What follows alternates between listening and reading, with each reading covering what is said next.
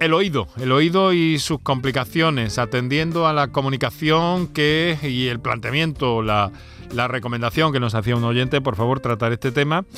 Eh, los pitidos en el oído, tinnitus, zumbidos. En definitiva, eh, un tema que nos preocupa y que podemos hacer extensivo hasta donde sea posible también, porque puede haber, eh, como he dicho al principio también, motivos para que se dé esa circunstancia eh, por una incorrecta higiene, un exceso de cerumen.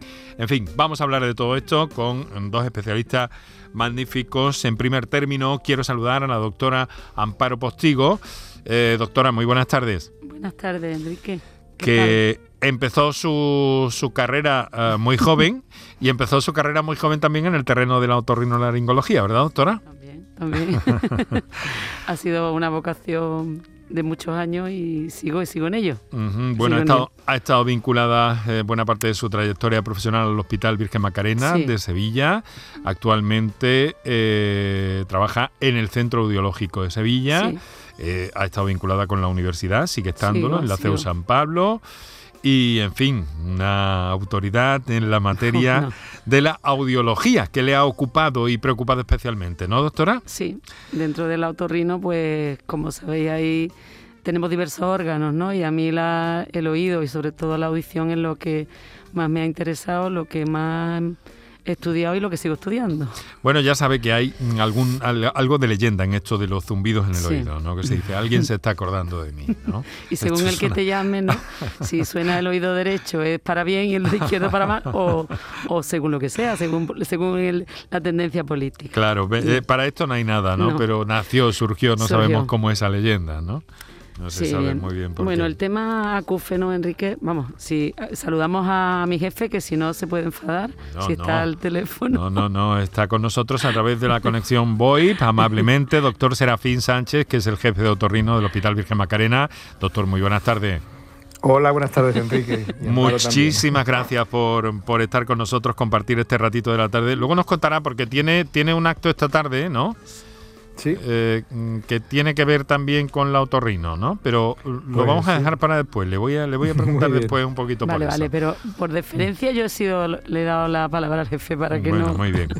Bueno, eso, eso está muy bien. Eh, que, que, la doctora Postigo oh, eh, lo vea así, con, esa, con ese sentido de autoridad bien entendida, doctor. Totalmente. Pues sí, se agradece el compañerismo. Bueno, vamos a ver. ¿Por qué se producen esos eh, pitidos tan desagradables que pueden llegar a ser eh, complicados en algunos casos, ¿no, doctora? Sí, vamos a ver. El acúfeno, cuando la gente dice yo soy enfermo de acúfenos, eso no es una enfermedad. ¿Mm? El acúfeno es un síntoma. Igual que el dolor de cabeza, que en medicina decimos cefalea, es un dolor de cabeza. ¿Mm? Entonces, lo que hay que mm, discernir aquí, que el acúfeno como tal en eh, entidad de tengo una enfermedad de acúfenos, eso no es real. Entonces, eh, el acúfeno puede pasar, como bien decías antes, por algo puntual que todo el mundo, todos, todos hemos tenido en algún momento de nuestra vida un acúfeno, un pitido que ha durado unos segundos. Y es el hmm. que nos decías tú antes, eh, me están nombrando. Sí, sí, sí. Bueno, ese acúfeno realmente es mm, baladí, igual que cuando salimos mm, de marcha, en la, en la época nuestra las discotecas, salías de la discoteca con unos pitidos en los oídos que al día siguiente ni te acordabas que habías tenido los pitidos. Entre la, música y el alcohol se mezclaba todo, ¿no? En fin, que un acúfeno así, mm, como si asintomático o de vez en cuando, no tiene problema. El problema es el paciente con un acúfeno que denominamos acúfeno problema, el que es mantenido, el que o el que se instaura bruscamente, porque la instauración brusca de algo en la, en la vida, de cualquier tipo de patología, nos, nos alarma, que por eso el el alarmar ante una hipoacusia súbita, ante un acúfeno súbito, ante algo que llega de momento, que sin mm. que se avise.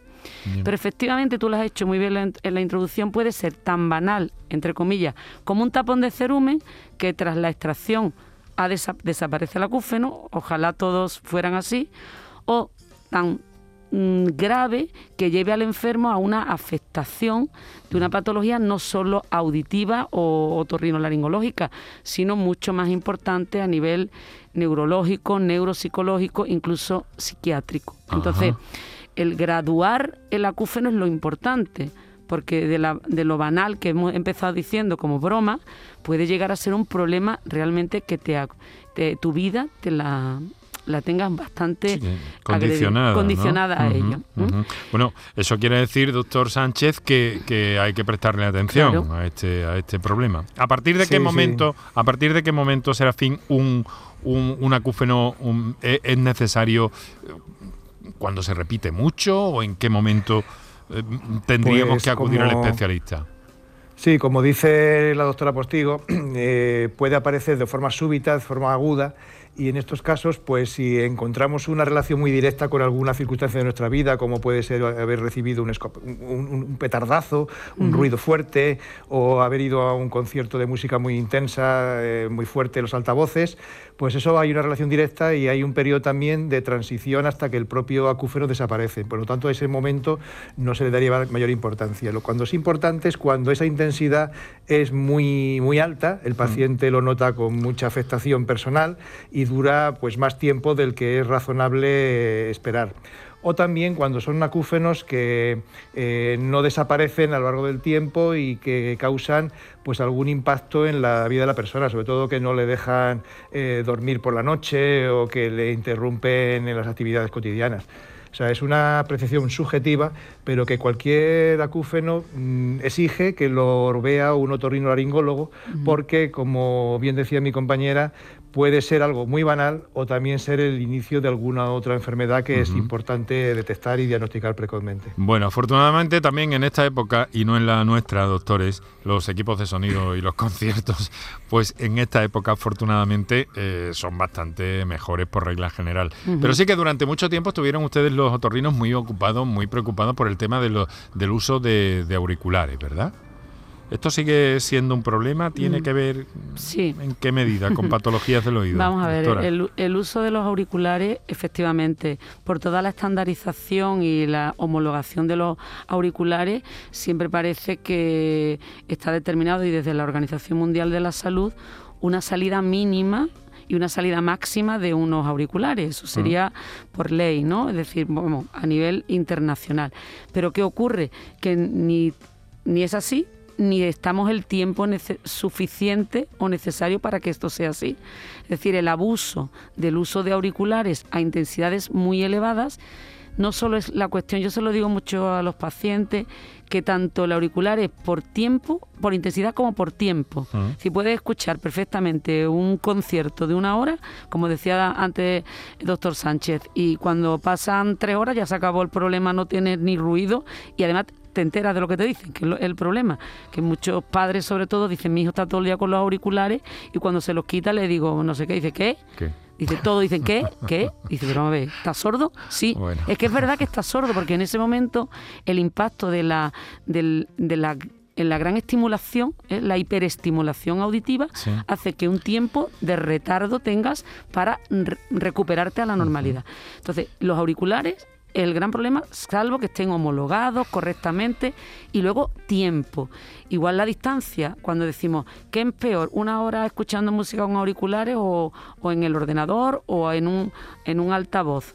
La distancia hace menos daño que la cercanía al oído, que es el órgano noble. Es igual que si queremos el sol, no con el ojo no nos ponemos mirando al sol, nos ponemos nuestros protectores, las gafas, etcétera, porque la cercanía al órgano noble, que es el oído, mientras más cerca esté, más daño hace. ¿eh? Esos son los auriculares. Claro, doctor Sánchez, lo cierto es que cuando hablan, cuando oímos hablar de contaminación acústica, esto, esto es un fenómeno que realmente puede llegar a perturbar el equilibrio de la salud de una, de una persona. Mm. Sí, sin duda ninguna, porque la contaminación acústica, es decir, el ruido, cuando más molesta es cuando uno más necesita el silencio para el descanso, que es habitualmente por la noche. Entonces, eh, el, ruido, no solamente los ruidos fuertes, sino los ruidos continuados. Mm. Ese run run de gente entrando y saliendo en un bar de copas eh, que tiene una persona debajo de su ventana, el ruido de un tráfico, eh, puede ser mucho más molesto que a lo mejor un sonido fuerte de un episódico de, un disparo, de un escopetazo, de mm. una, de una explosión muy, muy, muy localizada. Entonces, la contaminación acústica molesta mucho tanto por la intensidad como por la duración y sobre todo en el silencio de la noche. Eso sí es verdad. Claro, es el momento más perturbador.